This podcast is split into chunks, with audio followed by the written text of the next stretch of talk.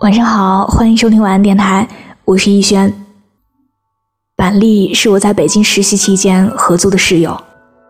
有一次下班回家，刚进门就听见板栗跟电话另一端的女朋友在吵架，起因是对方无意间问了一句：“什么时候买房子？”板栗的火一下子就上来了，对着电话怒吼。你不知道我在外面有多不容易，我这么努力，每天累死累活的，可你呢，整天就知道催催催。挂断电话，板栗的房间里就传来了游戏的背景音乐。我实在不能把眼前这个打游戏打到半夜的板栗，和电话里那个累死累活的上进青年联系在一起。据我所知，板栗在一个工作室做平面设计，平时也远远称不上累。他每天准时上下班，回到家里基本上就是玩游戏、看美剧，周末也没有什么社交活动。实习期结束，我敲开板栗房间的门，想将一些带不走的书送给他，屋里却传来一股。混合着剩饭剩菜，还有碳酸饮料的味道。我问他，今后怎么打算？先努力几年再说吧。言谈举止中，我却没有读出任何有关努力的信息。他挂在嘴边“努力”的二字，反而更像是一个借口。有时候，努力就像一件华丽的外衣。掩盖了不思进取的事实，嘴上喊着所向无敌，心里却常常不堪一击，找各种理由不断安慰自己。这不是我的问题，不断拖拉糊弄，虚伪一，不断妥协现实，每天得过且过，寄希望于虚无缥缈的明天，最终。一步步的迷失掉了自己。和我一批实习的有个女生叫小茹，每天她都是单位来的最早、走的最晚的那个。她朋友圈最多的状态就是凌晨到家继续干活了。努力的人，全世界都会为你让路。我们常常开玩笑说，这么努力是要直接转正的节奏啊。一次部门会议结束之后，总监对小茹说：“这次资料采集虽然你的成绩不是很好，但是不要灰心，你的努力跟勤奋，大家是有目共睹的。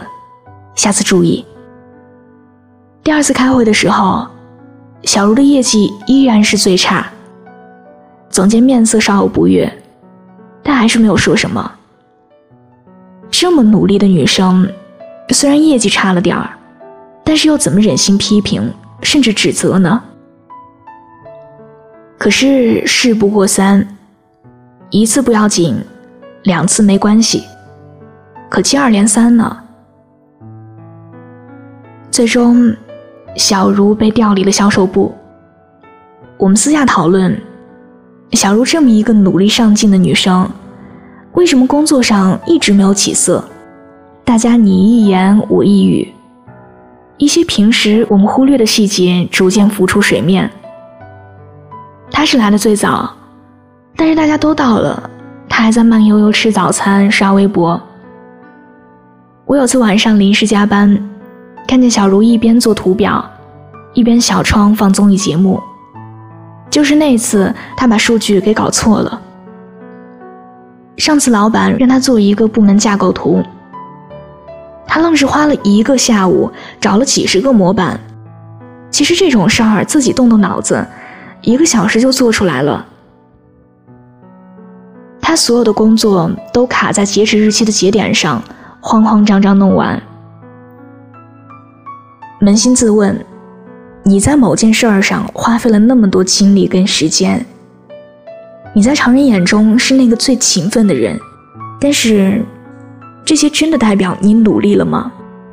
繁花开时默不作声，风云流散不易察觉。真正努力的人，根本无需大张旗鼓的去证明什么，反倒是故作姿态的人，最终会露出马脚。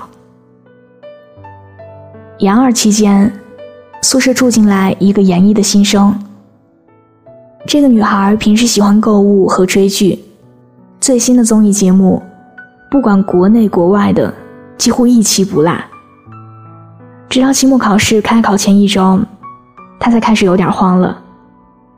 一大早起床出门，每天晚上十一点才回。某一天，我早上醒来看了一下朋友圈，只见他昨天晚上凌晨两点发了一条状态：“你的努力。”终将美好。可是考完试，他一门主科挂科，凌晨两点还在看书，很努力吧？可这种临时抱佛脚的努力，跟投机取巧有什么分别呢？我们身边有太多这样的人了，转了一篇励志文章，就证明开始努力了。听了一节付费课程，就幻想自己已经脱胎换骨。下载了英文 APP，买了电子书，办了健身卡，在形式上绝对过关。定了一个计划，执行三天废掉了，没关系，最起码一直在不断制定新的计划。可是，永远不要用战术上的勤奋。去掩饰战略上的懒惰。也许你需要一些技巧和方法，耐心和沉着，或者是一些思考和改变，但绝对不是只停留在脑海里的一些想法。更绝对不要沉浸于“我很努力，我一直在努力”的假象。太多的不思进取，都披着“我很努力”的外衣。此刻，请扪心自问：我真的努力了吗？晚安。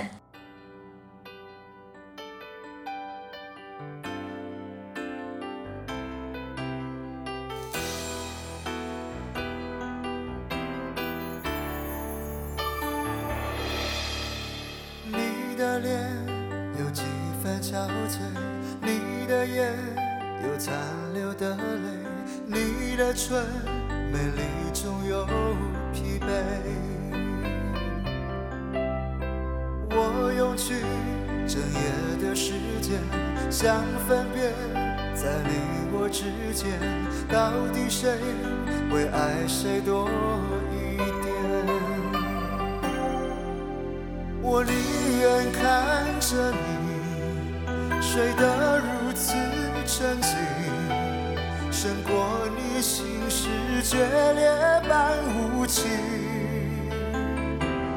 你说你想要逃，偏偏注定要落脚。情灭了，爱熄了，剩下空心要不要？春已走，花又落，有心良苦却成空。我的痛怎么形容？一生爱错放你的手。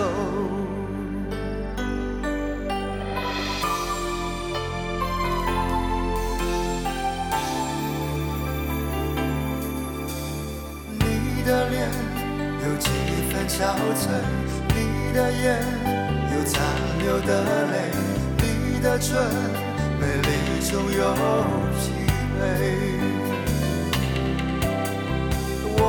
去整夜的时间，想分辨在你我之间，到底谁会爱谁多一点？我宁愿看着你睡得如此沉静，胜过你心事决裂